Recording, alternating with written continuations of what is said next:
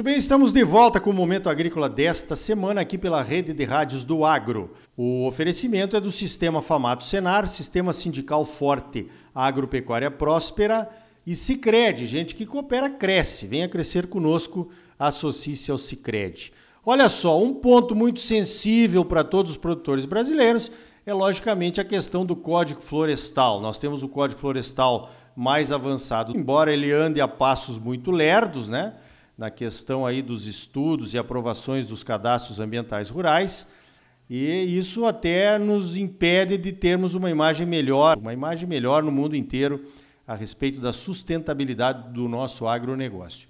Pois veja que agora, no comecinho do ano, foi aprovado um texto lá no Congresso Nacional, numa comissão, que prorroga então o prazo de adesão ao cadastro ambiental rural para 2024.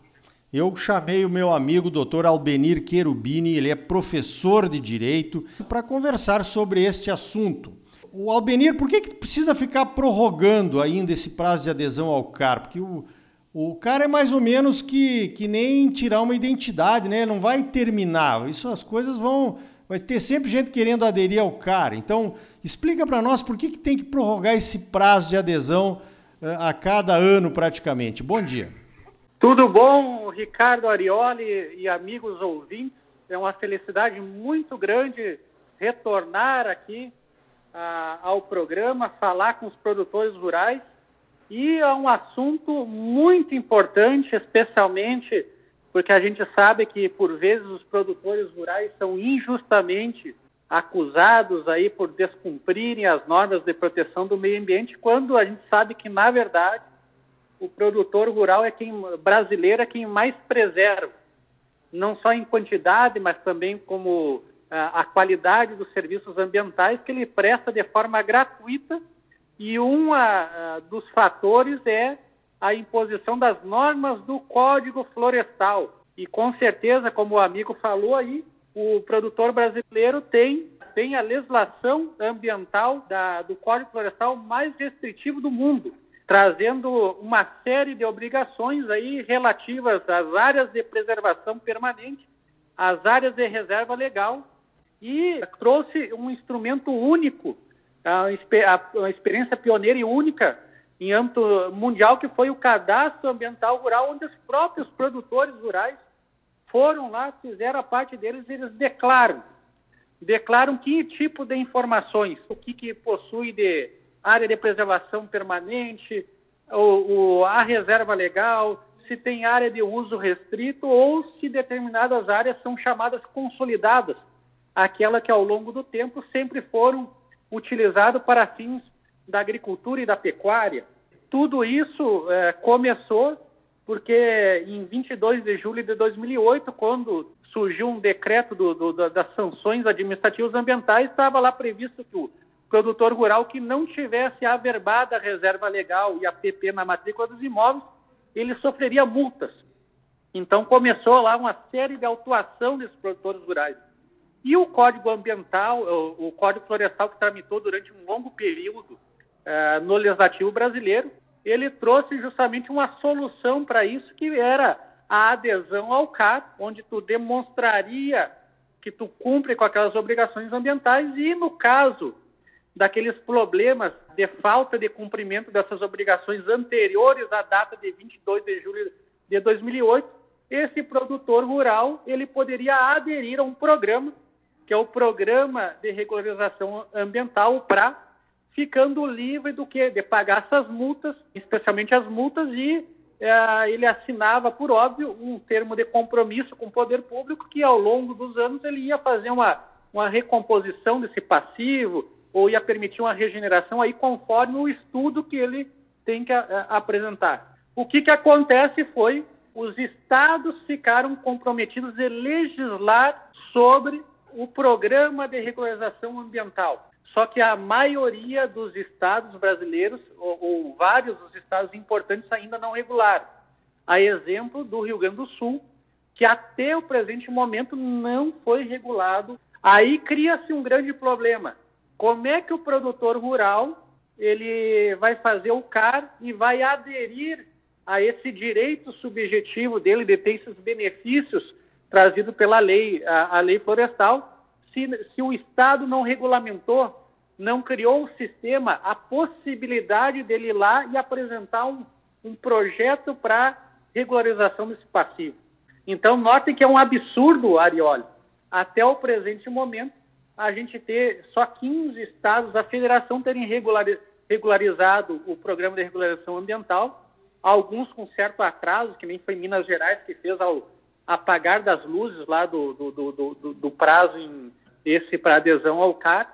Lembrando que a adesão ao CAR em si ela vai ser permanente, assim como tu tem o cadastro, eh, cadastro de imóveis rurais, só que essa, essa adesão ao CAR com os benefícios do PRA, nem todos os produtores rurais brasileiros conseguem, porque em algumas eh, unidades da federação, simplesmente o poder público não legislou. Muito bem, está bem explicado então, né? Essa prorrogação é para que os produtores não percam o prazo para ganhar os benefícios que tinham quando o Código Florestal foi aprovado e a culpa não é dos produtores. Estamos vendo que é então dos estados, né, das assembleias legislativas estaduais. Não cabe algum recurso aí, doutor Albenir, para que o pessoal faça esse dever de casa beneficiando os produtores? Ainda cabe, Ricardo, como esse projeto de lei ele está sendo muito bem-vindo, ele ainda está em fase de tramitação, prestigiar ele para que seja apreciado da forma uh, mais rápida possível, mas ele ainda tem alguns pontos pendentes, Ricardo, que eu queria destacar aqui, que ele fala que essa prorrogação se daria apenas para agricultor familiar, enquadrado como no conceito de agricultura familiar, o que já é um erro técnico que tem que ser corrigido, porque qualquer produtor rural ou possuidor do imóvel tem que ter esse direito de adesão. Então, não é pelo tamanho, mas sim é um claro. direito. E a forma mais inteligente de fazer isso é, seria estabelecer um prazo, por exemplo, dois anos, a partir da implementação do programa de regularização ambiental pelos estados. E por que, que eu digo dois anos? Porque a, o, o Ricardo, como produtor rural, que também é, sabe que um CAR bem feito exige tu, tu contratação de profissional para fazer um georreferenciamento, fazer de forma bem feita para evitar é, depois problemas que possam levar uma a não homologação do, do, do, do CAR. Então, assim, ó, precisa esse prazo, é, é razoável um prazo de dois anos a contar da implementação. Resolveria Daí não fica mais naquelas várias prorrogações, só para que o ouvinte saiba, a gente desde 2014, 2015, é, houve uma série de atos é, atualizando, trazendo novas datas, e se não cuidar esse detalhe, vai se repetir o mesmo erro de antes. Positivo, é justamente a gente vê que há um, um tempo muito grande, né, assim para que os estados analisem o CAR ou recebam os cadastros ambientais rurais. Mato Grosso, aqui onde a gente tem a propriedade, é um dos mais avançados, doutor Albenir, mas ainda se nesse ritmo aí vai se levar 20 anos para analisar todos os CARs, os cadastros ambientais rurais, que já estão na base do governo do estado de Mato Grosso. Eu imagino os outros estados então. Quanto mais tempo demorar isso, pior, né? Porque a gente não resolve um problema que a gente já poderia até, quem sabe, ter resolvido, né? Que é essa essa questão aí de começar a recuperação das áreas uh, degradadas ou modificadas, aí os, o, a, os déficits de área de reserva legal e APP que existem nas propriedades, né? É, é uma demora que traz um prejuízo para o meio ambiente e, por consequência, para aqueles que desconhecem, para também para a imagem do agronegócio brasileiro. Mas notem que essa omissão se dá pelos estados. E va vale lembrar que o CAR hoje é, é, como se fosse a identidade ambiental daquele imóvel e ele é a base é, da demonstração do cumprimento da chamada função ambiental da propriedade rural. Hoje, tu não consegue um financiamento, tu não consegue fazer negócios jurídicos é, sem, sem ter a inscrição no CAR. E daí, daí é, produtores rurais estão ficando é, com seus direitos prejudicados por conta de uma omissão é, de algumas assembleias legislativas do, do, do, é, do, poder público estadual. Então, cabe a sindicatos rurais, os produtores rurais, os representantes políticos do agronegócio ser conscientizada a importância ah, desse projeto, dessa situação e cobrar não só a melhoria da legislação federal, mas também cobrar a responsabilidade desse, dos estados para que ainda não implementaram para fazer o quanto antes. Isso é um benefício muito grande também para reforçar a imagem eh, do agronegócio brasileiro, lembrando que nós temos o agronegócio que mais preserva e também um dos mais produtivos do mundo. E isso passa principalmente por conta dos produtores rurais, que são, de fato, esses grandes heróis aí da, da produção e da preservação ambiental no Brasil.